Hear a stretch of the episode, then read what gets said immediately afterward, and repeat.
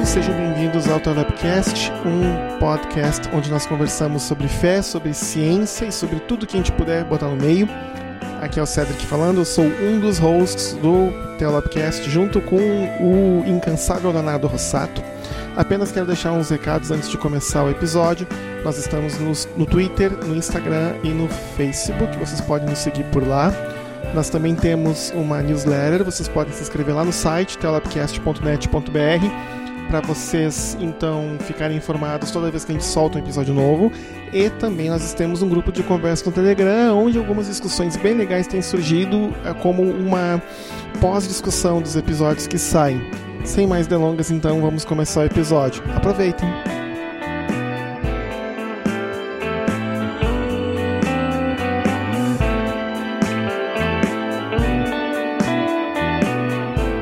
Gente, nós estamos aqui com um convidado muito especial para essa edição do Telabcast. Foi um pouquinho trabalhoso conseguir acertar nossos horários para fazer a conversa, mas eu garanto para vocês que vocês escutando essa conversa depois vai valer muito a pena. Né? Nosso convidado, direto de Niterói, é o pastor Antônio Carlos Costa, muito conhecido no Brasil e fora.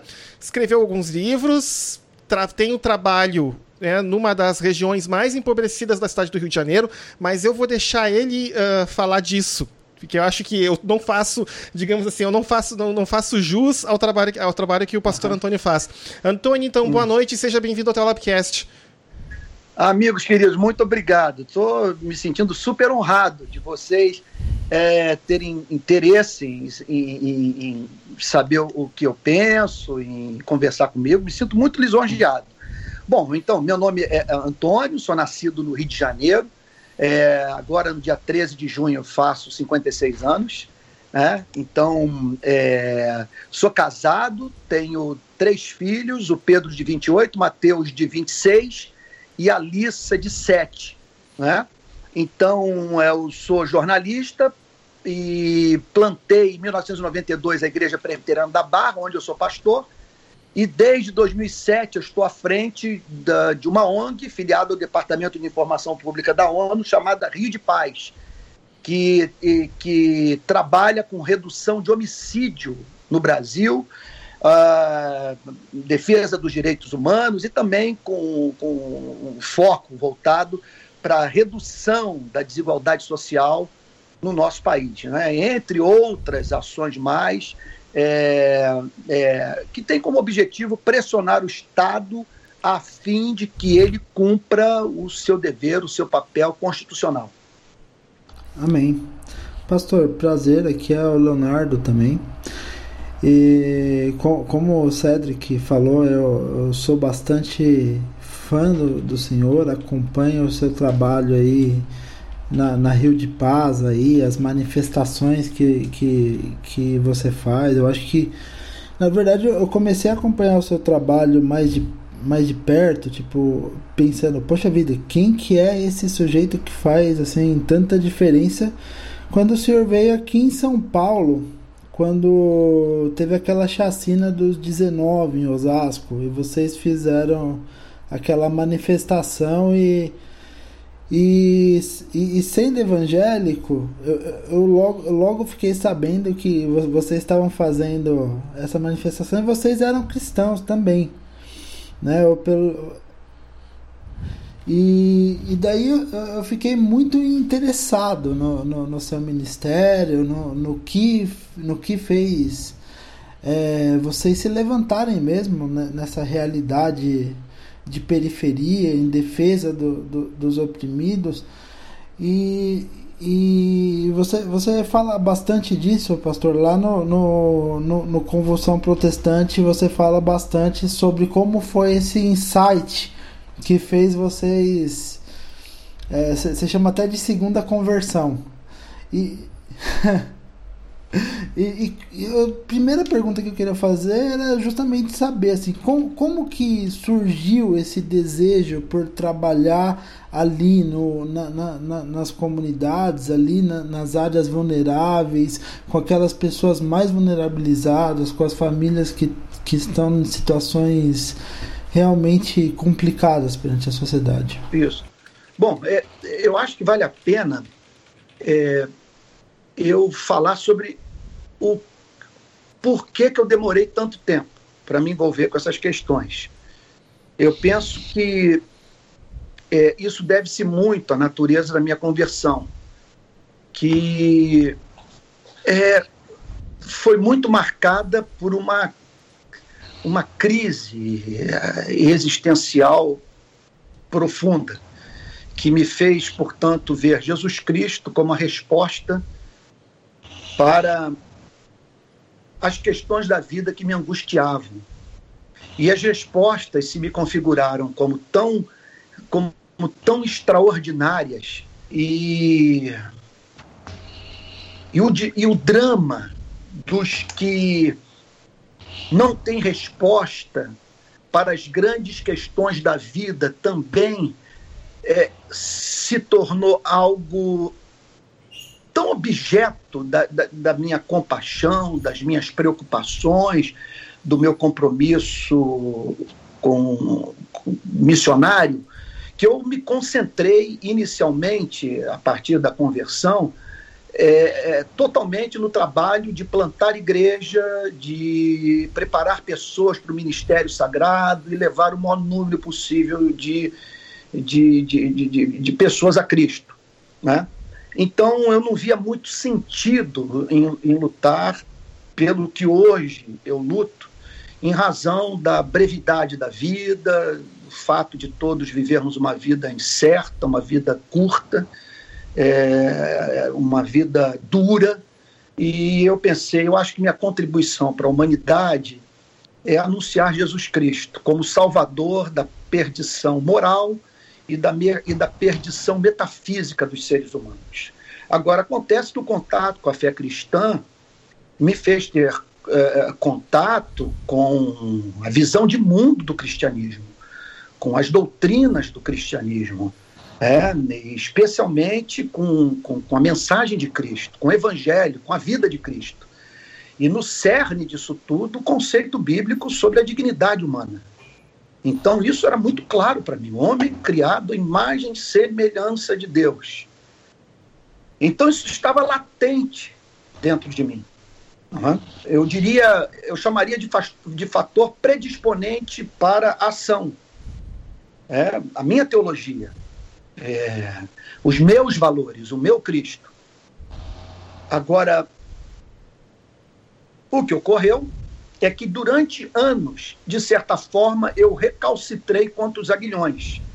Eu não queria me desviar do meu chamado evangelístico, eu não queria me, me, me, me distanciar do meu trabalho apologético, sabe? E, e, porque era como servir as mesas e deixar de cuidar do principal, que é a salvação dos homens. Agora, acontece que é, eu com essa. Você, você conhecer o cristianismo num país como o nosso, ler jornal, é algo problemático. Então, Sim. eu tinha uh, consciência da, do nível de desigualdade social e das violações dos direitos humanos. Então, eu dizia, eu, eu chegou um ponto que eu não, eu, eu, eu não estava conseguindo mais conviver pacificamente com. Uh, com, esse, com essa espécie de compromisso missionário que, na, que ignorava as questões referentes à, à justiça social. Então, durante meses, durante anos, eu li o jornal, fechava o jornal que eu assino uh, e, e dizia: não é possível que isso esteja acontecendo. Não é possível que ninguém faça nada. E não é possível que eu permaneça nessa omissão. É muita gente morrendo, é muita desgraça. Pois bem, até que é impressionante porque o que Deus fez comigo, ele simplesmente me impediu minha vida de seguir um curso que, que, é, que teria me remetido para algo muito diferente de tudo que eu estou vivendo hoje. Porque em 2006 eu tinha voltado da França com, com um projeto de doutorado aceito sobre a beleza, o conceito de beleza na teologia de Jonathan Edwards minha ideia era ir para Yale para fazer uma pesquisa, as, as, obras do Jonathan Edwards, e depois voltar, defender a minha tese e tal, e continuar vivendo aquela vida. Até que No dia 28 de dezembro de 2006, os traficantes do Rio de Janeiro, numa ação orquestrada em Bangu, decidiram meter terror na cidade mataram 19 pessoas ao mesmo tempo, no mesmo dia. Aquilo desencadeou em mim uma, uma crise profunda. Eu falei: chega, não tenho mais como conviver com isso, é uma vergonha, é incompatível com o meu calvinismo, eu tenho que ir para a rua. Tem que ir para a rua, é inaceitável. E me ocorreu de, de, de, de, de protestar contra, especialmente, minha preocupação era a redução de homicídio me ocorreu o seguinte: de fazer profecias dramatizadas, inspirado no Antigo Testamento, inspirado naquelas ações que o profeta expressava a vontade de Deus através de imagens. Eu falei, eu vou trabalhar com isso de uma forma deliberadamente midiática, usando uma linguagem secular, é, não pensando tanto nas pessoas que estarão presentes na manifestação de rua, mas nos jornalistas, fotógrafos, cinegrafistas, repórteres que cobrirão a manifestação e que farão com que esta manifestação alcance milhões de pessoas e, e que se torne do conhecimento do prefeito, do governador, do presidente da República. Aí então houve aquela manifestação das cruzes, que foi a que nos introduziu nesse cenário. Desde então, todos os meios de comunicação passaram a cobrir tudo aquilo que nós fazemos, quando nós montamos um cemitério em frente ao Copacabana Palace em 2007.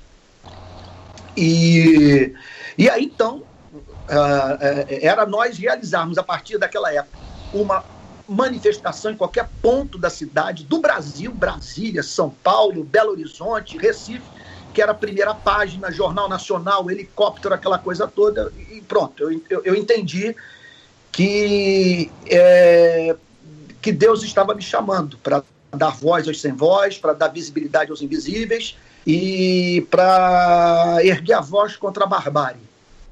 Agora, não dava para ficar somente manifestação de rua. Né? nas áreas nobres da, da, das grandes cidades brasileiras. Então, tínhamos feito manifestação na Praça do Papa, em Belo Horizonte, manifestação na Praia da Boa Viagem, em, em Recife, manifestação na Esplanada dos Ministérios, em Brasília, manifestação no Miocão, em São Paulo, várias em Copacabana. Aí fomos para a favela. O BOP tinha matado numa operação um menino de 15 anos, com um tiro na cabeça. Segundo me contaram, ele, ele não tinha envolvimento com crime, estava botando lixo do lado de fora da casa e pronto. Aí fui para o enterro. Resumindo bem a história, Fui para o enterro para gravar um vídeo mostrando o drama do morador de favela e tal, e editar e mandar para os jornais e, na, e lançar na rede. Quando eu fui identificado por uma moça que, a quem eu estava filmando, ela me confundiu com um jornalista, veio na minha direção muito indignada, me xingando.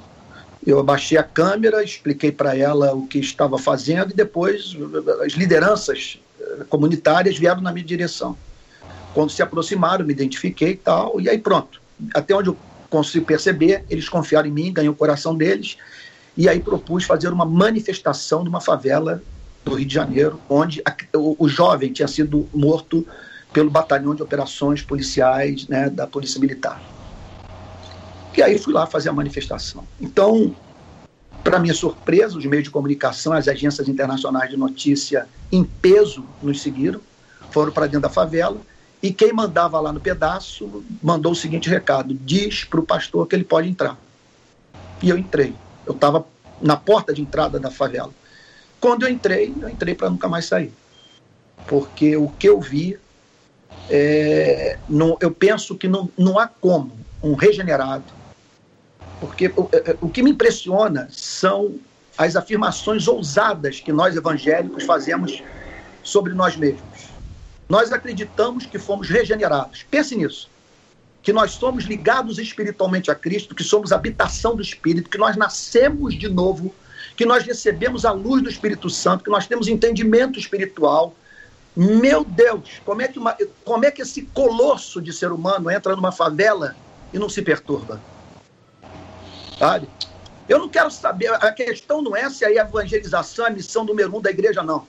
Eu quero saber o seguinte: se o resultado final dessa evangelização, sabe, é gente regenerada, como que esse regenerado vai se comportar quando vir criança disputando espaço dentro de casa com ratazana? quando vir execução extrajudicial, quando vir o, um país organizando uma competição esportiva, torrando bilhões de verba pública em quatro elefantes brancos, sabe? esses estádios que foram construídos em Manaus, em Natal, em Brasília, a remodelação do Maracanã, sabe? quer dizer, num país de hospitais caindo aos pedaços, de crianças sem acesso à educação de qualidade, e tendo a gente lei para o país assumir essas responsabilidades. Sabe, aí, aí eu não tive como, sabe? Respondendo sua pergunta, me perdoe por esse preâmbulo tão longo. Não não, não. me evadir daquilo. De, depois, o que, que aconteceu? Uh, eu soube que os bandidos falaram que eu podia entrar na comunidade manhã, tarde e noite, que ninguém, ninguém encostar a mão em mim. Eu falei, então nunca mais sair daqui, vou ficar por aqui e tal. E aí foi um passo para montar sede, construir prédio e ficar por lá onde nós estamos até hoje. É lá no, é, no Jacarezinho, né?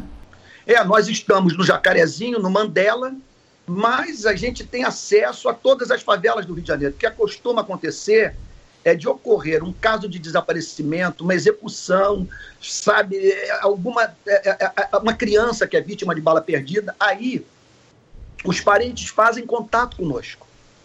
E aí nós subimos o morro para saber o que, que aconteceu, para como sabe, vários casos que eu poderia mencionar. E aí então para para a gente é, defender uma causa a partir de, de, informações sólidas. E aí você tem que ir lá. Então a gente acaba tendo acesso a todas as comunidades, todas as facções, o que não é fácil no Rio de Janeiro. Agora, é, nós temos a nossa sede, a, a, o nosso compromisso maior é com a comunidade do Jacarezinho e uma outra comunidade contígua do Jacarezinho chamada Mandela. Uhum. Ali tudo na zona norte do Rio, ali em volta da Fiocruz. Né? Isso, perfeito. É. Uh, uh, Antônio, eu acompanho o teu trabalho faz tempo, eu nem sei dizer quando, você vai saber a data. Desde o vídeo que você gravou dentro da Polinter de Neves. Não sei se tu te lembra. Ah, da... sim, 2009. 2009, então, foi já é mais ou menos a época que eu tô morando aqui no Rio de Janeiro, né?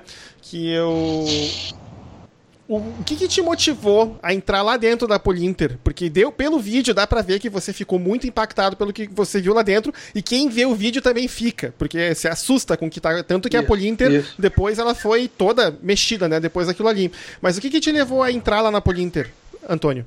Olha, rapaz, olha, o meu coração é tão, é tão duro que foi necessário que Deus me pegasse pela mão e me levasse lá dentro. Porque é, eu sou filho de policial. E eu me lembro, por volta dos 10 anos, 8, 10 anos de idade, por aí, eu, eu, eu fui visitar a delegacia onde meu pai trabalhava e vi alguém atrás, atrás das grades, aquela imagem nunca mais saiu da minha memória. Então, essa é uma causa que, que de, uma, de uma certa forma, em razão daquela experiência a, dos, com os meus 10 anos de idade, uma delegacia, meu pai administrando aquilo, aquilo me marcou. E eu sabia das violações de direitos eh, que ocorriam nos presídios brasileiros, mas nunca me importei com isso. Até que o pai de um amigo meu é, foi acusado de ter praticado um, um, um, chamado crime de colarinho branco, do colarinho branco, foi parar na carceragem de Neves, que, que era uma, vamos dizer assim, onde ocorriam as mais graves violações de direito nas, nas carceragens da Polícia Civil. É, e aí então ele me pediu para que eu aconselhasse o pai, e foi o que eu fiz. Fui para lá e fui orar, fui ler a Bíblia e fui trazer um pouco de esperança para o pai desse meu amigo que se considerava injustiçado. Ao término do meu aconselhamento, eu procurei o policial de plantão, o policial civil, e me identifiquei e disse a ele se ele poderia me mostrar a carceragem por dentro, que eu, esse pai do meu amigo estava numa área VIP, numa área em que políticos ficam, né, são detidos e pagam, propina, pagavam, porque agora a carceragem foi fechada, para ali ficarem, terem acesso, portanto, a prostitutas, terem acesso a ar-condicionado, terem uma, uma vida um pouco mais confortável né, ali dentro. Mas as carcerais lá dentro eu, eu não conhecia. E, e, e eu ouvi os gritos, eu ouvi o barulho lá de dentro, né, que vazava. Por algum motivo, ele atendeu o meu pedido. ele abriu o primeiro portão de ferro, abriu o segundo. Quando abriu o terceiro, eu me vi agarrado na grade gritando. E gritando e dizendo para os presos que eu ia tirá-los dali, que eu ia acabar com aquilo. E porque o que eu vi é alguma coisa assim. É, é você sabia que aquilo, que, está, que aquilo está acontecendo a 20 minutos da, da, da, do lugar onde você mora? É, é, assustador que aquilo que está, aquilo está sendo feito, está pratic, sendo praticado pelo seu Estado, com dinheiro dos, dos impostos que você paga. Então, o que, que eu vi? Meu Deus do céu. É, olha, os presos tinham 25 centímetros quadrados de espaço. Superlotação, sarna, tuberculose, violação de direito, tortura. Olha, nós entramos um dia com um termômetro lá dentro, com um fotógrafo do jornal Globo. O termômetro marcou 57,6 graus Celsius. Eita! Na carceragem. Isso aí dá um livro, porque foi uma luta uma batalha longa, porque, primeiro, nós entendemos que tínhamos que entrar com filantropia. Então, sabonete, pasta de dente, sandália havaiana, camisa branca, remédio para sarna. Depois, nós entendemos que deveríamos entrar com, com ajuda humanitária a partir da, da do, do socorro prestado por profissionais. Então, levamos lá para dentro psicólogos, é, advogados, uh, médicos, dentistas. Em seguida, nós montamos uma biblioteca lá dentro. Depois, lutamos para que os presos tivessem acesso ao banho de sol. E, e, e, um delegado foi muito importante nesse processo todo, aqui um delegado do Rio de Janeiro, que era o chefe do núcleo de controle de presos das carcerárias da Polícia Civil, o delegado Orlando Zacconi. Aí conseguimos o banho de sol. E depois, o banho de sol, nós fizemos a pressão política eu procurei a chefe da Polícia Civil e disse para ela: se aquilo não fosse fechado, nós montaríamos uma réplica em Copacabana e chamaríamos a imprensa. E ela me deu um ano e quatro meses para fechar tudo, e, e, e em um ano e quatro meses ela fechou tudo. E nós não precisamos fazer a manifestação. Agora, isso tudo deu oportunidade para a gente falar do amor de Jesus para aqueles presos, e até onde minha memória me ajuda, eu batizei uns 50 do Comando Vermelho, do ADA, do Terceiro Comando e milicianos. Foi, assim, uma história que, que marcou profundamente a nossa vida e que me humilhou muito, porque eu tive que rever todo o meu ponto de vista sobre o funcionamento do sistema prisional do Brasil. O, é, eu, eu sei que eu tô.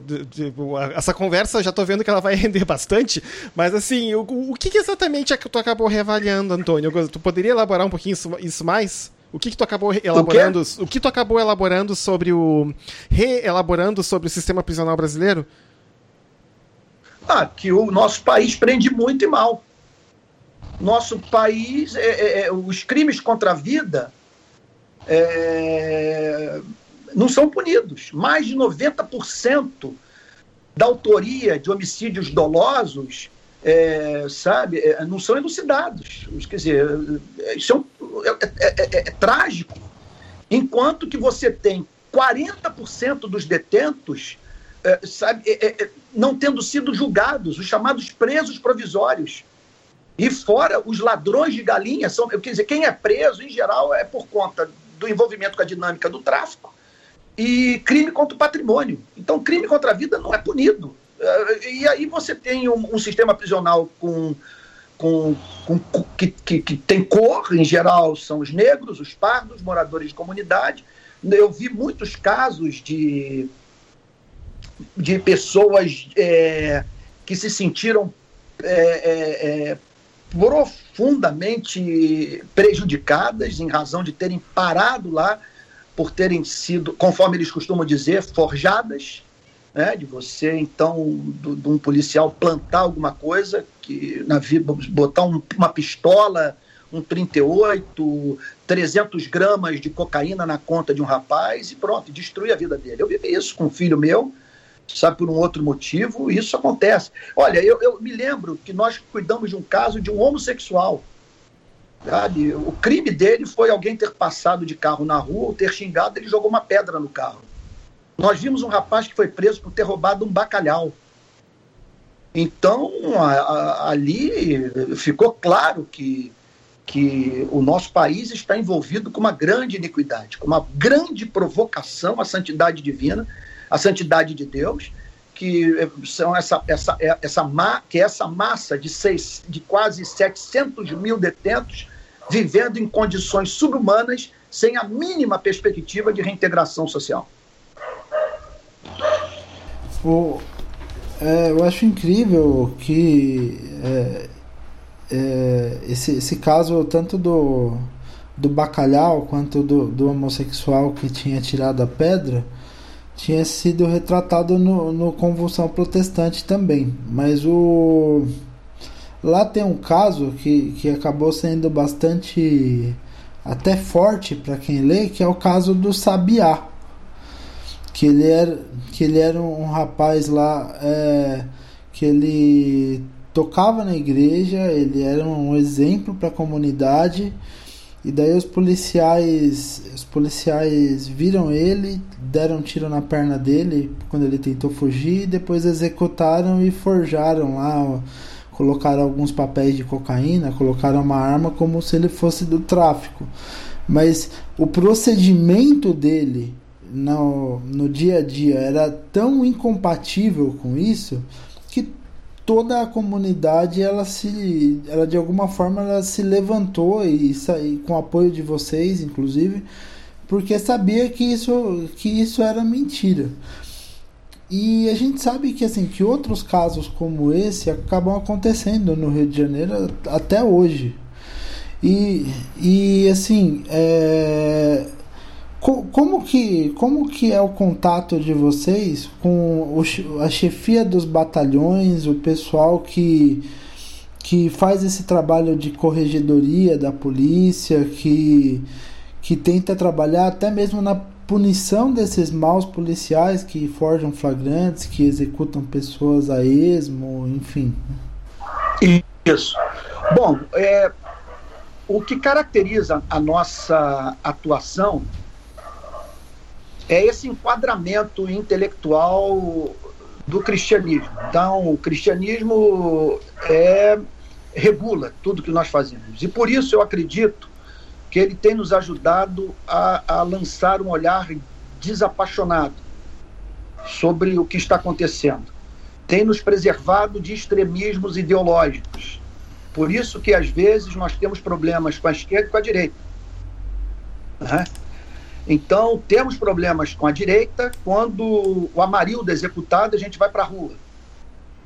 Só Deus sabe o que, que foi abraçar essa causa no Rio de Janeiro. O que, que isso representou para a gente, os desgastes que nós sofremos. Ah, o Juan, que também foi morto por policiais militares, nos levou às ruas, subimos o, o Cristo Redentor, estendemos uma faixa. Onde está Juan? Quem matou Juan? Juíza Patrícia Cioli, não foram poucas as vezes uhum. que fomos às ruas pressionar o poder público para é, é, combater a cultura da morte, a cultura do atire primeiro para saber quem é depois. Cobramos que policiais fossem presos, fossem tirados da rua, mas não apenas isso. Nós nos aproximamos da polícia. Eu passei a frequentar enterro de policial e uh, e chegamos ao ponto de tomar a decisão mais ousada da nossa história, que foi a de, em, é, tendo raízes na favela, fazer uma manifestação em favor do direito da polícia. Foi, não foi fácil, não está sendo fácil. Hoje nós mantemos uma instalação na Lagoa Rodrigo de Freitas uhum. em memória de todos os policiais que foram mortos este ano no estado do, do Rio de Janeiro. E aí, então, uh, interessante isso também, né? Que uh, acabou que nós obtivemos um respeito tão grande por parte dos policiais que quando o BOP foi inaugurar a sua igreja lá no, no batalhão, você imagine isso, convidou um defensor de direitos humanos para pregar no culto inaugural, de que daí início aos trabalhos de pregação naquela, naquele templo dentro do batalhão. Então me convidou para ali pregar. Em seguida me fizeram um convite para é, estar ali semanalmente pregando para os policiais, o que eu tenho feito desde então. E domingo passado, um grupo de policiais do BOP visitou a nossa igreja e tinha gente da nossa igreja chorando muito em razão dos testemunhos, dos relatos e, e, e olha, é, é uma pena que eu não, eu não posso filmar o que, que está acontecendo dentro do batalhão nesses encontros, o que nós temos conversado, o que nós temos discutido. E aí agora fechamos uma parceria com o BOP para socorrer todos os policiais que estão em cadeira de rodas, policiais que perderam ambas as pernas, policiais que estão que até hoje sofrem é, é, é, é, as consequências é, do, do, exercício da profissão, que abandonados, portanto, pela sociedade, pelo poder público, e nossa, né, nessa parceria nós vamos abraçar esses policiais. Então, é, eu creio que esse tem sido um diferencial do nosso trabalho. Sabe? Que direitos humanos não tem lado. Sabe? E, e, e, acredito que, embora isso represente andar no fio da, da navalha, por outro lado, é, que, é o que faz com que nós tenhamos o respeito de ambos os lados. Às vezes, por incrível que pareça, nós não temos a colaboração da igreja e nem de algumas lideranças de movimentos de direitos humanos, porque as pessoas querem que a gente tenha um lado, a gente decida. E como é, há uma como há, um, um, elemento dialético na ética cristã, é, então que nos, que nos faz pensar duplo acaba que, ora, nós temos um comportamento que desperte a, a boa vontade de um lado, e ora temos um comportamento que faz com que esse mesmo lado que um dia se agradou do que nós fizemos é, julgue contraditório. É, uhum. é, um passo que demos, uma decisão que nós tomamos.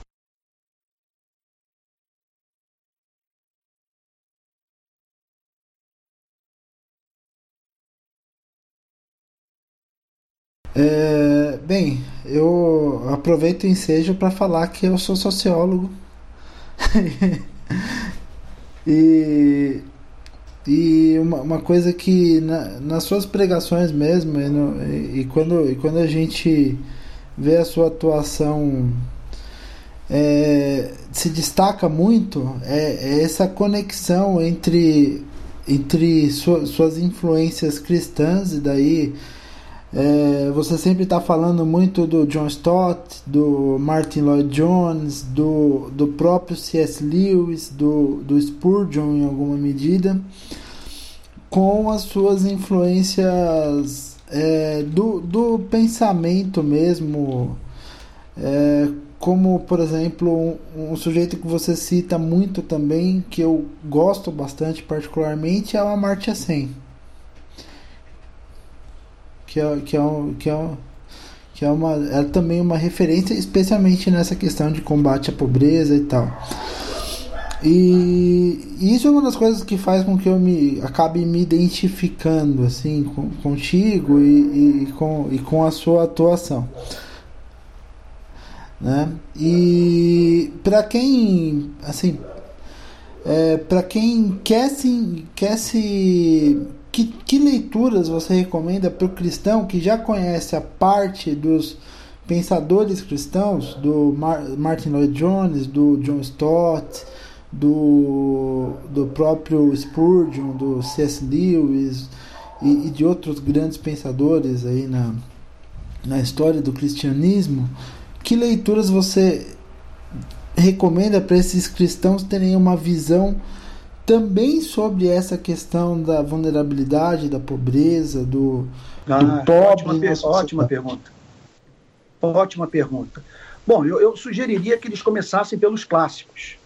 Que começassem com a República de Platão, a Política de Aristóteles, que não deixassem de estudar uh, Jean-Jacques Rousseau, né, o contrato social, Locke, o segundo tratado do governo civil, que influenciou muito minha vida.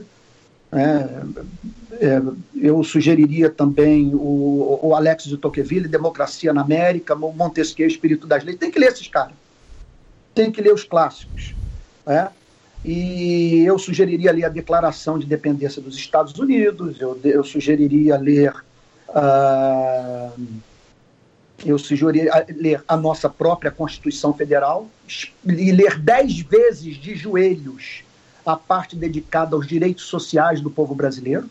Nós temos lei para moradia, nós temos lei para educação, do Estado, então, assumindo a responsabilidade. Uma, é, uma, é uma Constituição perfeita para um país desigual como o nosso. sabe, e tem gente querendo mexer nela, porque diz que essa Constituição é por demais de esquerda. Né? Agora, eu sugeriria, é, tem que ler Karl Marx, pegar uma biografia de Marx, é, tem que ler Uh, eu sugeriria o Manifesto Comunista, tem que ler o Manifesto Comunista, tem que ler a situação da classe trabalhadora na Inglaterra, do Engels. Eu sugeriria que lessem Eric Robensbaum, A Era dos Extremos, Como Mudar o Mundo. Eu sugeriria também que lessem tudo do Tony Judith, Tony Judith, ele escreveu uhum. um livro sobre a, a, a, Europa depois da Segunda Guerra, é, o mal ronda a terra. O mal ronda a terra é perturbador, ele falando do desmantelamento do estado de bem-estar social na igreja, que garantiu no, esse, esse pós-guerra de mais de 70 anos de paz na Europa, com pessoas tendo alcançado um padrão de vida jamais alcançado pelas gerações passadas, fruto de uma economia de mercado cuja riqueza produzida foi, foi é é, é, é, socializada por um Estado democrático. Eu também sugeriria que lessem Adam Smith, né, alguma coisa sobre história da economia. É, eu sugeriria que leiam o Hayek, mas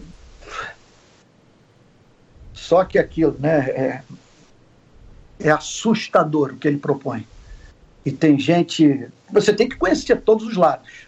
Né? Você tem que conhecer o lado daquele de quem você, de quem você diverge melhor do que ele conhece aquilo que ele diz defender. Então, uh, é, eu, o Paul Krugman, eu sugeriria que fosse ler tudo do Amartya Sen, também, eu recomendaria fortemente. Uh, eu, é muita, tem muita riqueza. Sim. Tem muita riqueza, é, sabe? Meu Deus, é, olha, vocês vão ficar escandalizados do que, eu vou, do que eu vou dizer. Eu recomendaria fervorosamente as obras do Fernando Henrique Cardoso. Sim, sim, a teoria da dependência é muito boa. Hã? A teoria da dependência e todas essas obras dele são muito importantes. No, no muito no... importantes, muito importantes. As coisas que eu tenho lido dele me causam encanto. Sabe? É uhum. aquilo. Eu, eu, eu, eu não tenho negado. Eu sou social-democrata. É, eu uhum. acredito que o que os países do norte da Europa alcançaram é, é o que de melhor nós conseguimos até hoje conceber. Sabe?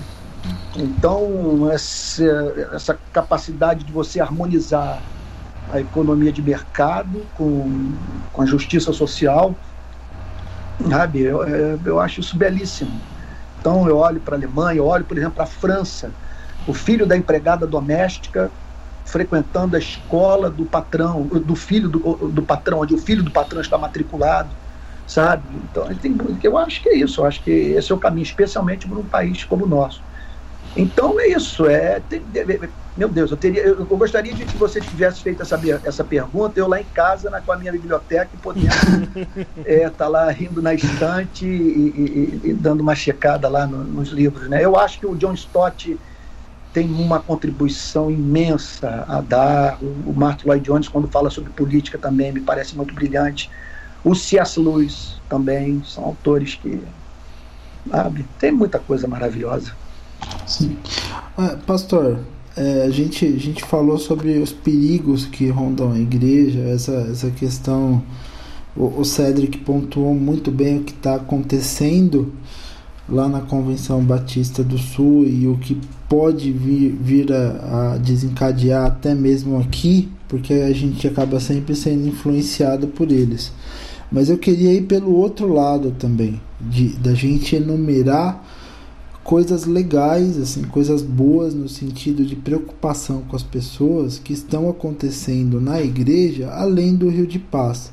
Eu sei, por exemplo, que o senhor tem uma amizade muito grande com o pastor Paulo Borges Júnior, lá de Goiânia, que ele tem projetos sociais muito interessantes também. Tem a Total lá, tem é, coisas muito legais acontecendo. Eles têm uma atuação muito forte em educação. Além do pastor Paulo Borges Júnior, lá no Sal da Terra, naquele contexto, tem alguns outros bons exemplos nesse sentido de comunidades cristãs aqui no país que têm feito a diferença, como o senhor tem feito também em, em, na, na questão de engajamento social, de engajamento junto às comunidades? Léo, o que você está perguntando é, é, sintoma de saúde humana. O que você está fazendo é o seguinte: você está olhando para o jardim, não está vendo só espinho, sabe? Isso é o exercício ao qual você está se dedicando é, genuinamente cristão. Porque você pegar essa igreja e, em totum, desconsiderar tudo que ela está fazendo, dizer que Deus não tem um povo no Brasil, é uma iniquidade. E requer também o um conhecimento dessa igreja que ninguém tenha. Como diz o meu amigo Luiz Saião, essa igreja é um imenso lago, gigantesco lago, mas com um palmo de profundidade. E um grande arquipélago, sem pontes entre as ilhas. Então, não tem como você olhar para uma igreja batista e ter, olha, mesmo numa denominação como a batista, ter uma ideia de como que funcionam as demais igrejas. Você entrar numa igreja presbiteriana e a partir do contato com aquela igreja ter uma ideia do que é o presbiterianismo. Você imagina isso com relação a 50 milhões de evangélicos nesse país. Então, é, nas minhas andanças, eu tenho encontrado gente muito mais santa do que eu. E outra coisa, fazendo trabalho no anonimato, que não aparece em jornal, que não ganha primeira página de revista, que não é destaque no Jornal Nacional. Então, eu sei de evangélicos que estão cavando poço artesiano no sertão, eu sei de evangélicos que estão criando, cuidando de crianças pobres, de usuários de crack, evangélicos que estão construindo casas para as comunidades carentes, sabe? A igreja tem se demonstrado muito rica em, em, em obra de filantropia. O que eu acho que falta à igreja, e aí nesse ponto, se nós, se a igreja fosse humilde para extrair o que há de bom da teologia da libertação, é o amor político. Que na verdade nós não temos nem tanto que aprender com a teologia da libertação, basta você ir para Genebra e ver Calvino pregando em Genebra Basta você ir para Lausanne, meu Deus do céu, é, é sabe? É, a coisa está muito clara. É, isso já foi debatido. Agora, por algum momento, por algum motivo, não entra na nossa cabeça que há uma dimensão política no amor. Mais uma vez, mencionando o Saião, me contaram que em algum lugar que ele passou pelo Brasil, ele levantou a seguinte questão que eu achei muito boa. Me disseram que ele apresentou o seguinte é, é, problema ali intelectual para os seus alunos. O que é melhor? Ser um bom escravocrata ou lutar pela libertação dos escravos? Se você julga que lugar, lutar pela de, de, é, libertação dos escravos é algo mais bonito do que é, mais amplo e atende às, mais profundas expectativas é, do espírito humano do que você ser caridoso com aquele que o serve como se fosse propriedade sua, você está dizendo o seguinte: que há uma dimensão política no amor. E isso nós não entendemos. E, e isso eu aprendi no campo, muito mais do que no contato com a teologia reformada, ou a teologia da missão integral. Porque nas favelas do Rio de Janeiro me deparei com problemas cuja solução é política demanda ação do poder público. Qual, se você juntar todas as igrejas do Rio de Janeiro, você não dá conta das favelas. Você tem que abrir ruas. Você tem que levantar escolas, você tem que reformar hospitais, você tem que despoluir rios, você tem que abrir creches, você tem que entrar com qualificação profissional. E aí também, aí desse ponto, eu tenho que dizer que alguns dos protestos mais veementes da direita têm que ser ouvidos pelos mais progressistas, quem vai pagar a conta. É uma irresponsabilidade você é, falar dessa solidariedade sem ao mesmo tempo mencionar o que, o, o, o, o, que pode viabilizá-la. Sabe? E até agora nós não conseguimos ver nada melhor do que a economia de mercado, sabe? do ponto de vista da produção de riqueza. E que não precisa ser uma economia de mercado que que impeça a pessoa de ter contato com sua família, que a faça envelhecer antes do tempo, que você mantenha o sistema funcionando mediante concentração de renda e exploração da mão de obra, sabe, da, da classe trabalhadora. Essa coisa pode, pode ser, ser humanizada. Sabe? Então é isso. É, é, é, é, é isso. Léo, tu tem, é, eu, tem alguma pergunta, Léo? Eu, eu tenho já, assim, também tem uma questão de tempo aí que a gente tá sendo um prazer conversar contigo, mas a gente também não uma uma honra conversar contigo, mas a gente também tem uma, uma limitação de tempo aí. É, eu, eu, queria, eu queria saber um pouco da, das suas obras recentes, é, Antônio.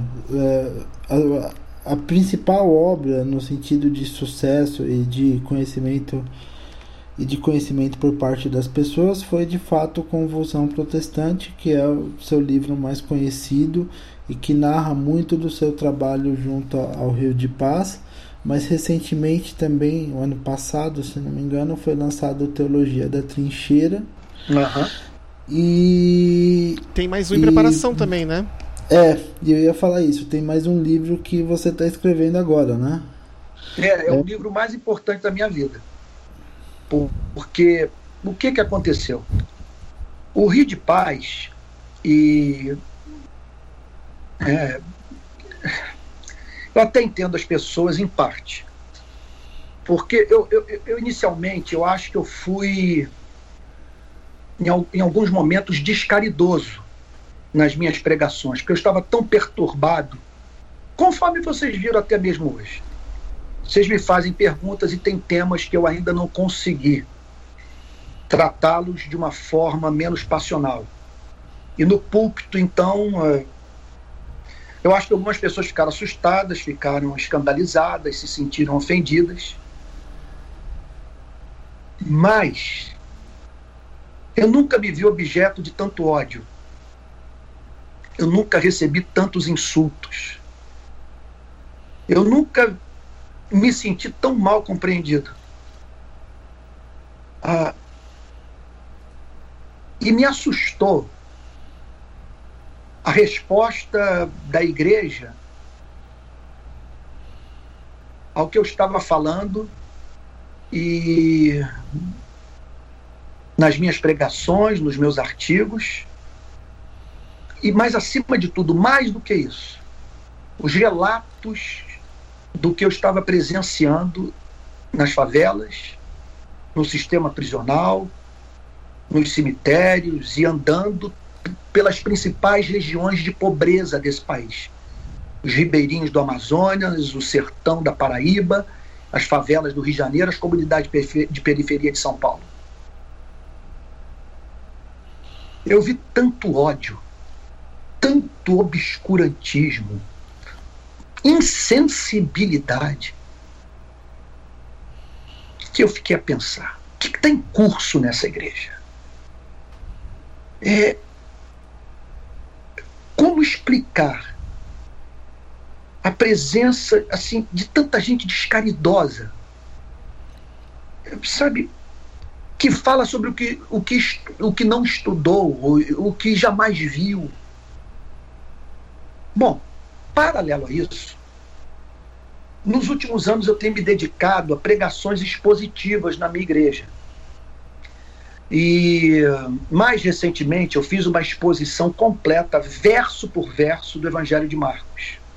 E me encontro agora no capítulo 8, indo para o final do capítulo 8 do Evangelho de João. Mas eu, tô, eu, eu, eu te digo que é uma exposição bíblica palavra por palavra. Conjunção adversativa, vírgula. É, é, é, não é ignorado, ou não são ignorados. E então eu percebi, nessas exposições bíblicas, os constantes conflitos de Jesus com as instituições religiosas do seu tempo. E observei que às vezes em que eu pregava de uma, da forma mais apaixonada e que Cristo se revelava como mais encantador eram as vezes em que eu via em confronto com os escribas, os fariseus, os intérpretes da lei, é, os anciãos, o sinédrio. Eu falei, mas meu Deus, que Cristo anárquico é esse? Que Cristo é esse que eu vejo o tempo inteiro na Bíblia desconstruindo as instituições religiosas? Você pega um texto como a parábola do bom samaritano, ele põe o sacerdote e o levita. Por que ele não botou o centurião? Por que, que ele não botou o soldado romano? Por que, que ele não botou um pagão? Por que, que ele não botou o samaritano, ignorando o semi-morto à beira da estrada? Por que, que ele escolheu o pastor batista e o, o pastor presbiteriano? Por que, que botou a gente nessa história? Ah, então, o que, que eu fiz, Cedric e, e, e Léo? Eu, eu fui para o Novo Testamento e, e, e separei todos os textos que mostram Jesus no conflito, em conflito com essa gente. E aí então comecei a fazer exegese de todos esses textos. Fiquei chocado. Aí falei, isso tem que virar um livro. Porque os conflitos de Cristo com a, as instituições religiosas do, teu, do seu tempo jogam muita luz sobre os descaminhos das, das, das nossas igrejas tanto do norte das Américas quanto do sul. E aí então eu decidi escrever esse livro e eu entreguei os originais na semana passada para a editora Mundo Cristão. Eu acredito que é o livro mais importante da minha vida, o que vai criar mais polêmica, porque. É, meu Deus. É, em algumas denominações, eh, eh, os membros de igrejas que são conduzidas por tiranos, por homens que se apropriaram da igreja, que tornaram, que lidam com a igreja como se fosse uma empresa sua, de um negócio que passa pra, de pai para filho. Se esses membros tomarem consciência dos conflitos de Cristo com o judaísmo farisaico do seu tempo, não vai ficar pedra sobre pedra. Então, eu acredito é, que é uma, é uma proposta de, de um autoexame da igreja a partir da relação de Cristo com aqueles que o entregaram para Roma, para ele ser morto. Aqueles que tramaram a sua morte. Jesus foi morto por gente que segurava a Bíblia, por amantes da Bíblia. Ele não foi morto por pagãos. Ele foi morto por padres e pastores. E isso é assustador. Então, você lê os evangelhos, você acaba vendo dizer, a, a, as quatro paredes da igreja como, como totalmente vulneráveis à, à, à penetração do mundo. E como que, que nós podemos viver a versão religiosa dessa ambição que você encontra no mundo, de pessoas que alguns tomam o caminho da, da, da política, outros da fama, da beleza física, sei lá, vão tomando seus caminhos para obter invisibilidade. E tem gente que encontrou a religião. Eu estou assustado, na verdade, e com, com esses diálogos de Cristo, é, meu Deus, ele, ele dizer para os escribas e fariseus, cara, a espiritualidade de vocês faz com que, faz com que vocês ignorem a própria mãe. Vocês pegam as ofertas que era para sustentar mãe viúva e dizem que é corban, que oferta ao Senhor, vocês adoeceram. Vocês dizem que são da descendência de Abraão, mas vocês querem me matar. O pai de vocês não é Deus, vocês são filhos do diabo. E vocês amam Bíblia, mas vocês detestam o Evangelho. O problema de vocês é com essa mensagem que está dentro da Bíblia. Sabe? Que agora pulou da Bíblia, está do lado de vocês e vocês querem matar. Então, isso eu estou muito assustado. Sabe? Assim, de maneira que eu estou certo que nós vamos ter que investir os próximos anos em pregações evangelísticas para dentro da igreja. Sim. Para dentro da igreja, porque é uma massa de gente que não nasceu de novo, não tem a mínima dúvida. Quando eu vejo as igrejas pregando moralidade, não pregando o evangelho, fico assustado. Se transformando a igreja em escola de boas maneiras. E, e essas igrejas, e portanto, se transformando, consequentemente, em usinas de neurose. Porque ler a Bíblia sem a proteção de Cristo é uma desgraça. A Bíblia é um livro terrível. Uhum. A Bíblia diz que se você não amar, você está exposto aos juízos temporais de Deus e à perdição do inferno. Lê isso sem Jesus Cristo. Imagine um púlpito ocupado por Moisés, um ano de Moisés, sem Jesus Cristo. Quantas igrejas estão pregando justificação pela, pela, pela graça mediante a fé? Em quantas igrejas a consciência do fato de que nós não somos salvos por imitar a Cristo? Nós somos salvos pela obra sacrificial de Cristo. E que essa obra que pacifica o nosso ser, que emancipa a nossa consciência, que silencia Satanás, a lei, o inferno, Moisés, nossa consciência, o padre, o pastor, os demônios todos, e pronto, e nos torna livres para amar. E servir a Deus, ainda que nos fosse anunciado que não existe inferno nem demônio. Sabe? Então, é, é, é, é, por isso que você vê o religioso, quando peca, ele, ele, faz coisas que você não vê o, o, o, o, não cristão praticar. Sabe? É uma coisa impressionante. E por isso que eu, eu acho que até essa raiva que você vê presente nas, nas redes sociais tem um componente sexual muito forte. A privação sexual sem a consciência do evangelho enlouquece o ser humano.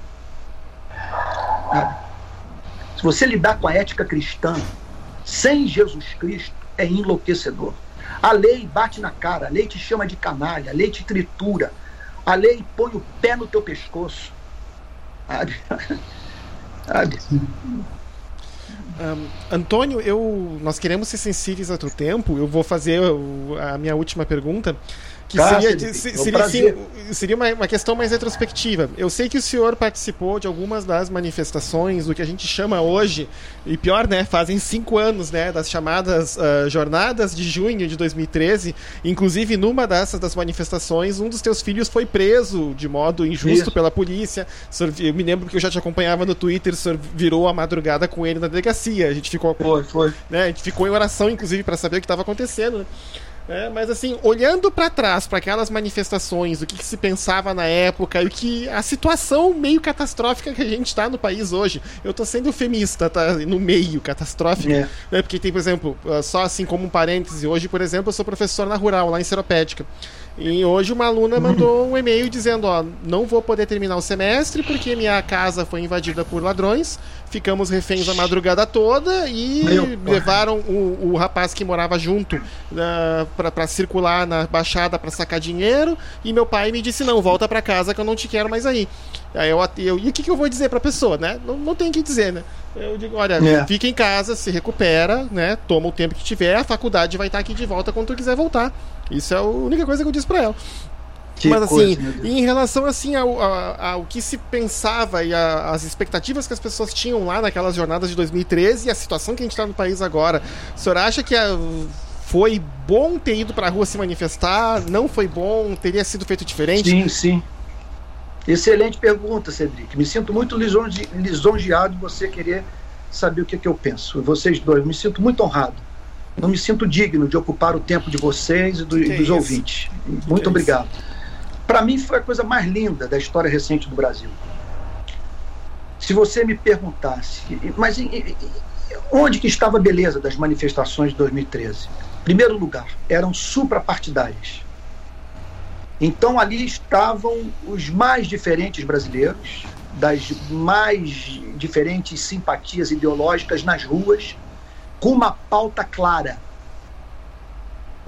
Sabe, é, transparência, serviços, melhoria nos serviços públicos, acesso à educação de qualidade, saúde pública decente, sabe? É, é, é, as pautas foram muito claras.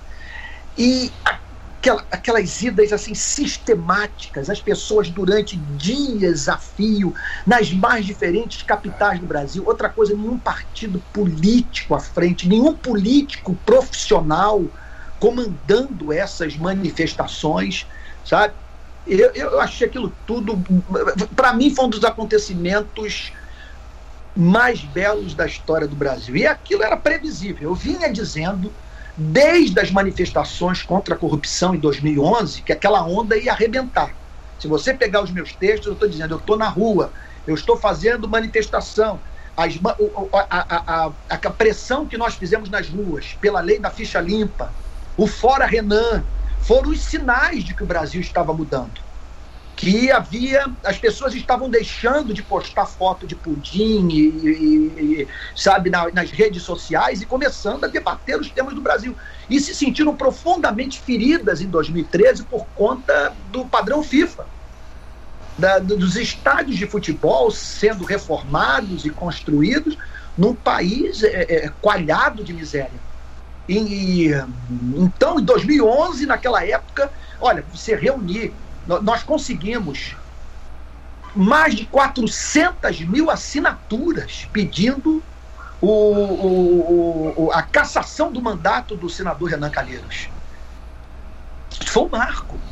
Foi um marco. A, a aprovação da, da lei da ficha limpa, o, senador Pedro Simão disse para mim: não saiam das ruas. Nós aprovamos isso aqui sem até mesmo nos dedicar à matéria como deveríamos nos dedicar por medo de vocês. Não saiam das ruas. Não saiam das ruas. Aí veio 2013 aquele vagalhão. Olha, eu me lembro da presidente Dilma, pálida, falando em rede nacional, lendo a mensagem no teleprompter e fazendo promessas para o Brasil. O Supremo Tribunal Federal sacou o caso do Donadon e, e, e, e o lançou na prisão como resposta às manifestações de rua.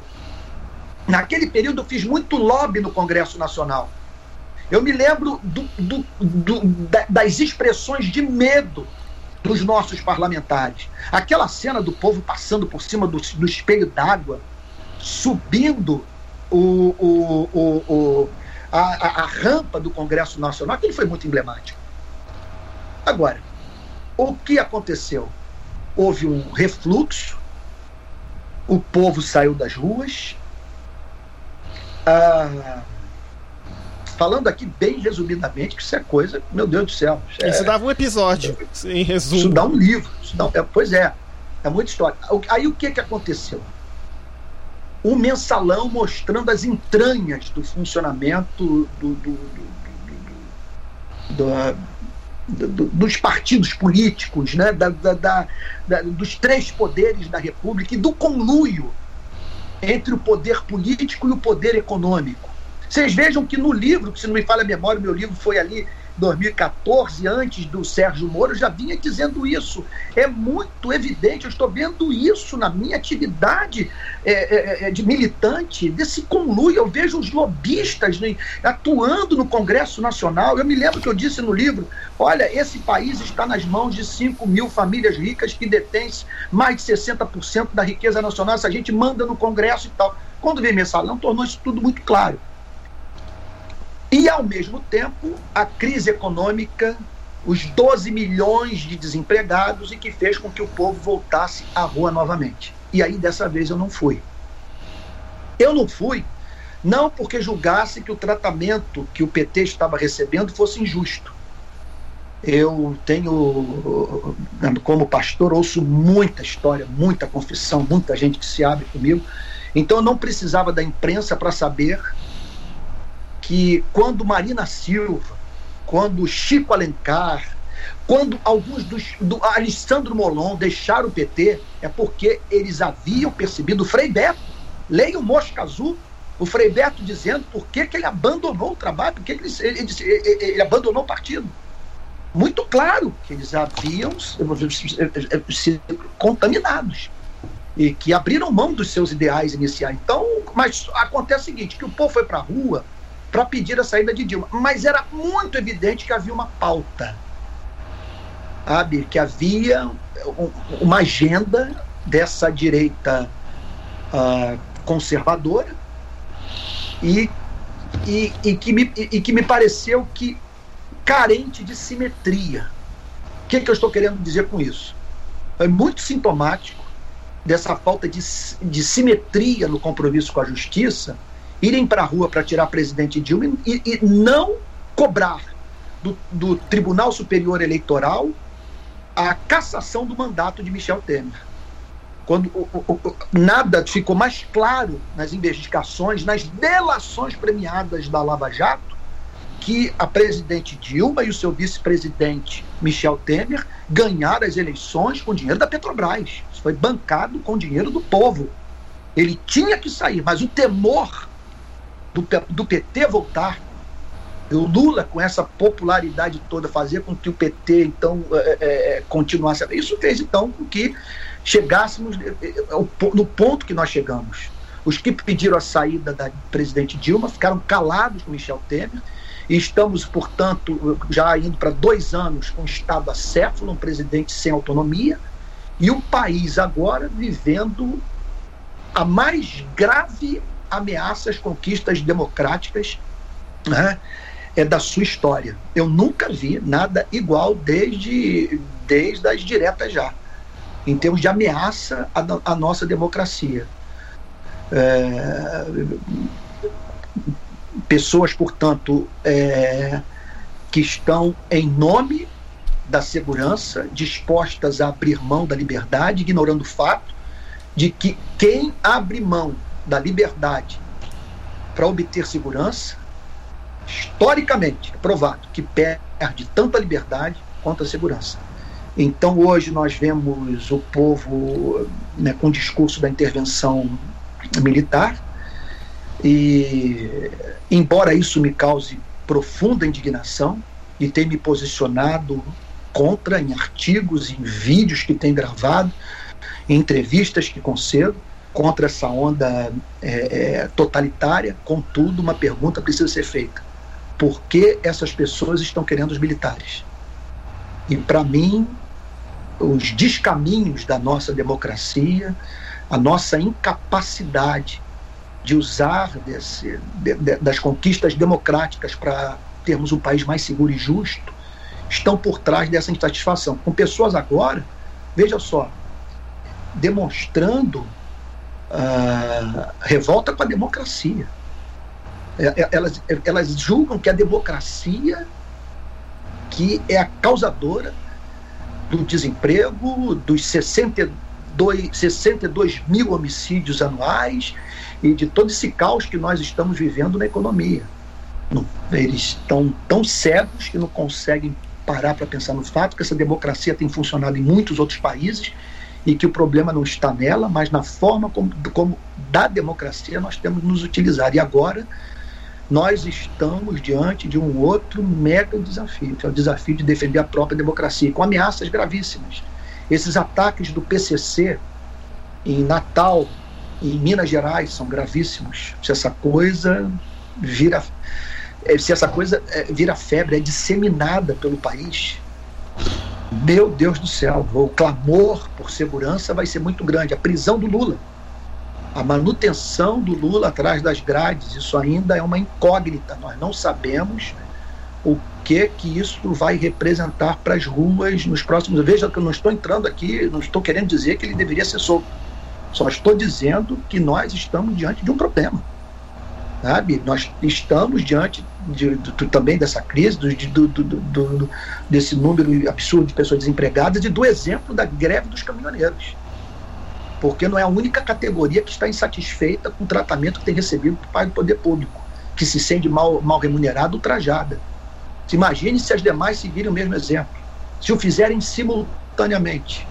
Quem vai botar ordem no país? Então, e, né, nós estamos diante de grandes desafios, é momento de, de, de, eu diria, orar fervorosamente e defendermos manhã, tarde e noite a nossa democracia. Pastor, é, eu, esse seu relato aí me, me, me levou a fazer um, um último questionamento que eu acho que antes da greve dos caminhoneiros talvez tenha sido o principal tema do, do, dos últimos meses no país e com certeza no Rio de Paz você viveu isso bem de perto, o impacto que, que as pessoas tiveram nas comunidades com a execução da Marielle Franco. Né? Qual foi qual foi o sentimento das pessoas com essa execução que aconteceu de uma forma tão chocante, tão absurda, tão assim inexplicável como aconteceu no caso da Marielle Franco. Léo, é, eu, eu acho assim, atingiu o coração da população negra, é, dos movimentos sociais, assim, cheio. Né? Eu, eu estive no enterro, eu participei da manifestação, levamos faixa, eu ficamos ao lado. Até teve evangélico dizendo que eu estava numa manifestação do PSOL, sabe? Se tivessem feito aquilo com Bolsonaro, teria ido à rua. Sabe? É... E ali eu vi um pranto. Eu me lembro que eu, eu, eu estava ali no, no, no, saguão, com os parentes da, da Marielle, os militantes, os amigos, eu tenho amigos no PSOL. E ao ver aquela dor, aquela lágrima, eu falei, eu tenho que respeitar esse, esse sentimento. Eu era um pranto diferente as pessoas se sentiram frontalmente atingidas. E pairou sobre a nossa cabeça uma grande dúvida. Será que isso é o princípio das dores? Será que agora esses grupos criminosos usarão desse expediente? Vão eliminar os defensores dos direitos humanos? Sabe quem está por trás disso? Por que foi a Marielle e não fui eu? Sabe? Porque os motivos que apresentaram para a execução da Marielle são os motivos que eu penso que poderiam ser usados para justificar a execução de outros militantes de direitos humanos. Sabe? Ah, então, você imagina, Marielle dizendo que ela foi morta por, por defender aquelas causas, Imagina quem vai para as ruas e defende causas que vão parar na primeira página dos principais jornais do Brasil. Você imagina a manifestação que nós fizemos na Avenida Paulista. Sabe? Sabedores do fato que quem executou aqueles 19 eh, foram policiais. Então, hoje é uma espada de Damocles sobre a cabeça da militância de direitos humanos. Sabe? Foi com ela. Será que pode ser conosco? E outra dúvida também. É, como que fica a cabeça desse, desses homicidas? Sabe? que eles pensam quando vem que, apesar da repercussão, o crime não foi esclarecido, sabe? E ninguém sabe se será esclarecido. É claro que uma, a impunidade do, dos crimes contra a vida, vocês me perdoem aqui um lugar comum, mas fomenta né? essa, essa espécie de atividade criminosa. Então, foi um crime que atingiu em cheio o movimento de direitos humanos. E agora estamos aguardando a elucidação. Daqui, daqui, a duas semanas, é, fará, nós chegaremos ao centésimo dia, 100 dias, que o crime ocorreu e até agora nós não sabemos quem mandou matar, quem matou e por que matou. Então, era uma coisa para fazer parar o Brasil. Porque o o tiro que acertou a Marielle, sabe, é o tiro que acertou todos aqueles que não conseguem ver uh, o que está acontecendo no Brasil, as violações de direito, calados, né? Gente que vai para a rua. Quando eu vejo esse pessoal falando de regime militar, eu fico pensando assim, na cabeça deles é, é tudo muito tranquilo, que ele, é, a vida deles é do trabalho para casa, da casa para o trabalho, caso dos evangélicos, trabalho, casa, igreja. Mas, meu irmão, quem não consegue ficar em casa, quem vai para a rua para protestar, o, quer dizer, a supressão das garantias constitucionais é o pior dos mundos. Nossa vida vira um inferno. Então, para mim, foi, foi, gravíssimo o que aconteceu foi um, com a Marielle. Foi um atentado ao Estado Democrático de Direito. O direito de expressão. E suprimiram é, é, é, a voz de uma pessoa entregue a uma espécie de atividade que uma minoria no Brasil é, está praticando. Também é triste você saber disso. Sabe que essas pessoas deveriam ser objeto do apreço do Estado e da população, porque estão, estão é, correndo o risco de morte para lutar pelo direito de todos. É? E quando são executadas, a autoria do crime não é elucidada e pessoas se levantam des desqualificando a vítima para justificar o crime, sabe? É de dar náusea, né? Sim. Sim. Bem, a gente sempre tem no final do episódio um espaço para recomendações, uh, exposições, Sim. músicas, uh, filmes, outras coisas que a gente tenha visto. O Antônio já ah, deu uma valeu. lista enorme de recomendações no, no meio do episódio, inclusive depois eu vou anotar elas todas para poder botar elas no, nas notas do episódio. O senhor teria, além das recomendações que você já deu, mais alguma para dar? Algum filme, algum livro? Qualquer. Ah, sim. Eu, vários, né? Meu Deus. Eu. Bom, filme, se eu fosse dizer o mais importante da minha vida foi o Blade Runner 1 eu sugeriria que todos assistissem esse filme, sabe? entendendo que o Android somos nós. Né? Então, vale a pena, eu recomendaria fervorosamente. Eu andei assistindo os documentários da Netflix que eu gostei muito.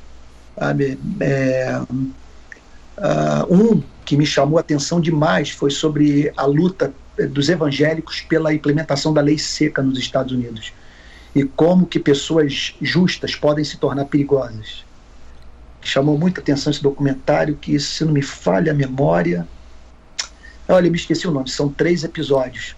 Sabe? Ah, então é isso, né? É, tem, tem muita coisa boa.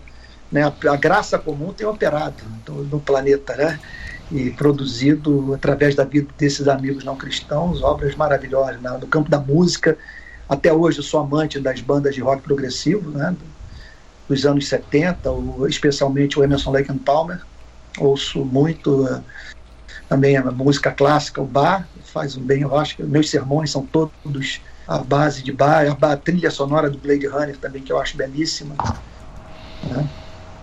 Aí é isso, eu, eu gosto da vida, eu amo a vida. Né? Uhum. Léo, tem alguma recomendação? É, eu eu particularmente eu ia, eu ia fazer, fazer algumas recomendações, mas o, o pastor Antônio, ele já, ele, já fe, ele já fez essas recomendações, ah, não agora, mas no meio do episódio, ao citar é, alguns dos autores clássicos que ele citou. E, assim, de. É, o, que, o, que, o que eu pensei em, em recomendar e que, que talvez seja, seja legal de, de, de assistir, de, de ler, aliás, é um livro, para quem não sabe nada de, de, de política, é um, um, livro do Norberto Bobbio, que é o. Isso, que é bem didático, que chama, é, se não me engano, é Esquerda ou Direita que é um, que é um livro super simples, mas para quem não sabe nada e que quer se localizar um pouco, né, assim, dentro dessa multidão de leituras que, que a gente pensa da política, tá, é, é um livro bem legal como introdução para quem é leigo, para quem e a linguagem do Bob, eu, eu, particularmente eu acho ela muito tranquila. Ele é também. é maravilhoso. Eu leio muito ele. Vale uhum. a pena. Tem uma antologia dele, um aluno dele que sistematizou todo o pensamento do Bob. Uau! É, não, não, me, não, me esqueci o nome dele. Eu não sei se é Juan Santillan. mais uma obra monumental. Você tem acesso à essência do pensamento dele sobre os mais diferentes assuntos. Eu recomendo fervorosamente. Já li umas duas vezes esse livro. Olha, a antologia dele eu não conhecia. Tem uma seção lá, um link, é, livros, e apresenta um, num parágrafo curto é a minha opinião. Inclusive tem, tem eu dou nota para os livros dos que eu li nos últimos 10 anos. Uhum. Se você for lá clicar, tem uma lista dos livros uhum. que eu li nos últimos 10 anos e, e, e, tal, e o que eu recomendo, o que, que eu não recomendo, essa coisa toda. Eu acho que vale a pena dar um pulinho lá. Não tá, eu vou colocar isso nas notas do episódio. Né? É, é eu não. Eu, assim, eu não ouso dar muitas recomendações, até depois, mas assim, a recomendação que eu daria, que seria um bom complemento a algumas coisas que o Antônio falou, é um livro do Filipe Yancey chamado Crepúsculo da Graça né, que ele, ele escreveu um livro nos anos 90 chamado Maravilhosa Graça, e ele revisita o tema principal do livro agora, nos anos 2015, perguntando uh, aonde foi parar a Boa Nova do Evangelho, porque por causa das, de várias questões aí prementes ao redor do mundo, ele fala muito da questão, por exemplo, dos três tipos de cristão que o mundo ainda respeita muito, que são os ativistas, os peregrinos Isso. e os artistas. Né? Então ele usa, uh, é ele, fala, ele fala de exemplos de cada um. Então, por exemplo, ele usa como ativistas, alguns ativistas cristãos famosos do século XX, como peregrino ele fala em Brennan Manning e como artistas ele usa o Bono, o vocalista do YouTube e mais alguns outros. Né? Então ele fala porque o que, que ele fala do que, que eles falam e por que, que eles ainda são muito respeitados pela sociedade fora né, do, do, do mundo cristão. Né? Então essa vai ser a única recomendação que eu vou, que eu vou deixar. Pô, mas excelente, excelente. Eu, eu, entendi isso, inclusive, Cedric. Quando eu, quando eu comecei a ouvir de paz, além da, dos valores do cristianismo terem me impulsionado, eu tinha essa esperança que seria uma forma da igreja recobrar o seu respeito perante a opinião pública. O Tim Keller diz isso. O Tim Keller acha que hoje, para ganhar essa geração jovem, sabe, esse compromisso da igreja com a justiça social é essencial. Sabe? Porque, olha, você é interessante, às vezes eu percebo que até os meus pontos de vista conservadores são respeitados. Eu, eu, eu, eu, eu, eu parece que você adquire o, o, o, o direito de, de se posicionar de uma forma que muitos consideram conservadora, mas que não, não, não, não é vista como conservadorista, que não é vista como uma patologia sabe? Como, sabe, sabe aquele tipo de pessoa que é conservadora, porque em tudo na vida ela é reacionária. Sabe? Eu, eu acho que eu não, eu não vejo como. Quando sabe, quando eu vejo essas bandeiras, sabe, do sujeito, por exemplo, lutando pelo aborto, ele é tão fervoroso por combater o aborto. Eu vejo toda hora a gente me cobrando, você não se posiciona sobre o aborto, você não fala sobre o aborto. Bom, essa pessoa então, é, é, ela, ela com isso, ela está querendo dizer que me acompanha em tudo, que ela está em todos os lugares que eu prego e que ela, portanto, sabe com perfeição os, sobre que temas eu estou falando no, no, no púlpito. Né? Então, eu tenho um ponto de vista conservador com relação a esse tema. Né? E agora é interessante. Esse feto, ele, ele é, é, é, é, quer dizer, ele é gerado, ele é parido essa criança cresce, vira um menino negro de 16 anos numa favela, e aquele por cuja vida a igreja lutou quando estava no ventre da mãe é ignorado. É ignorado e interessante. Quando para a mãe, o que eu vou falar agora é muito difícil, mas quando para a mãe ele, ele passa a ter muito mais valor que tinha quando estava no seu ventre porque você tem 16 anos de história. Não estou dizendo que, que a vida de um ser humano vivo, sabe, é, é, tenha mais valor que a vida de um ser humano no ventre materno. Mas, meu Deus, quando você soma esta relação, 16 anos de troca de, de olhares, 16 anos de beijos, de abraços, de lágrimas. Eu tenho, às vezes, eu estou com minha filha ela dá uns sorrisos para mim, uns olhares, umas brincadeiras. Eu olho e digo: ninguém tem o direito de entrar nessa relação. Ninguém, isso é sagrado. Isso é sagrado. Agora você imagine. essa mesma vida com todo esse histórico, depois ser ignorada pela mesma igreja que se me demonstrou tão brava, tão valente ao combater o aborto. Agora, interessante, né? Que não se coloca ao lado da mãe estuprada, sabe? Que, que da moça que engravidou depois de ter sofrido uma violência sexual, não oferece amparo psicológico, amparo financeiro, amparo emocional. Ah, e outra coisa, defende uma causa que não faz a vida correr risco de morte.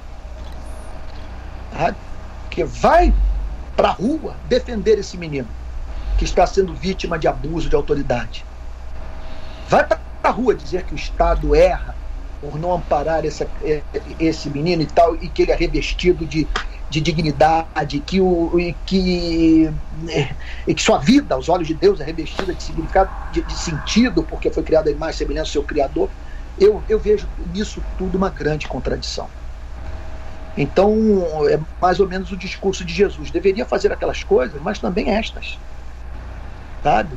Vamos lutar pela, pela. Eu também acho que o homem foi criado à imagem e semelhança de Deus. E você tocar no feto é entrar no santo dos santos. No santo dos santos. Isso é santíssimo. E, e eu, como minha mãe ficou grávida de mim antes de casar, né? e lutou pela gravidez, e eu poderia ter sido fruto de um aborto, eu tenho motivos redobrados para defender essa causa e não banalizar a vida do ser humano que se encontra no ventre materno. Agora, mais uma vez, tem que haver simetria nessas bandeiras, e é muito estranho, é uma esquizofrenia a igreja ser valente no assunto e naquele outro, que é muito mais custoso, se manter completamente alienado. Vocês me perdoem por ocupar o tempo de vocês aí com essa. Nunca falei isso em Corro o risco de ser terrivelmente mal interpretado. Não, pastor, isso, isso daí é uma reflexão necessária, importante e é um prazer poder, poder ouvir o Senhor a gente que se preocupa com o seu tempo também, mas por nós ficaríamos conversando aqui enquanto o senhor quisesse. Para mim foi uma honra, muito tempo. Eu, olha, me senti tratado com muita cordialidade, muito carinho e para mim me causa espanto de vocês ficarem tanto tempo me ouvindo. Muito obrigado. É, me, me sinto muito honrado. Nós aqui somos agradecidos aí pelo pelo tempo e pela disposição de responder as nossas perguntas, às vezes um pouquinho complicadas. Tá? É, e é, é isso aí, pastor. Quando sair um novo livro, avisa a gente, vai ser um prazer a gente fazer propaganda do novo livro e ler também o novo livro. Tá bom, e... em outubro ele vai ser lançado, acho que em São Paulo. Ótimo, qualquer em coisa Paulo, eu passo outubro, aí. É. Tô bem animado. Eu não sei se vou conseguir sobreviver à, à igreja. Eu acho que talvez muitas portas se fecham para mim, né? Mas eu, eu, eu acho que é, é, eu estava precisando falar. E vamos Ótimo. ver. Espero que eu tenha sido bíblico. Ótimo. Tá. Mas amém. As portas estão sempre abertas aqui, não se fecharão com o novo livro. Muito obrigado, obrigado mesmo. Tá bom? Foi um tá prazer conversar. Alguma coisa a mais, Cedric? Só dizer que eu passo a tê-los a partir de hoje como amigos, tá? Amém, companheiros de luta, de caminhada. Vocês não precisam concordar com tudo que eu falo, mas eu sei que vocês são de Jesus e muito obrigado por essa oportunidade. Eu, eu tenho me sentido objeto de muito preconceito, espalhado pelo país que eu sou comunista, não estou conseguindo, em muitos círculos evangélicos do país, desfazer essa imagem e vocês estão demonstrando uma relação não preconceituosa para comigo. Isso me deixa, isso me faz é, sentir encorajado e encontrar motivo para continuar amando essa igreja, né? É. Porque uhum. essa igreja não é só esses aí, esse discurso de ódio que a gente vê nas redes sociais, sabe? Tem muito, Deus tem um povo no meio disso tudo que nós estamos vendo aí que nos causa tanta é, é, perplexidade. Amém. Amém. Amém. Tá bom, querido? Amém. Então é isso aí.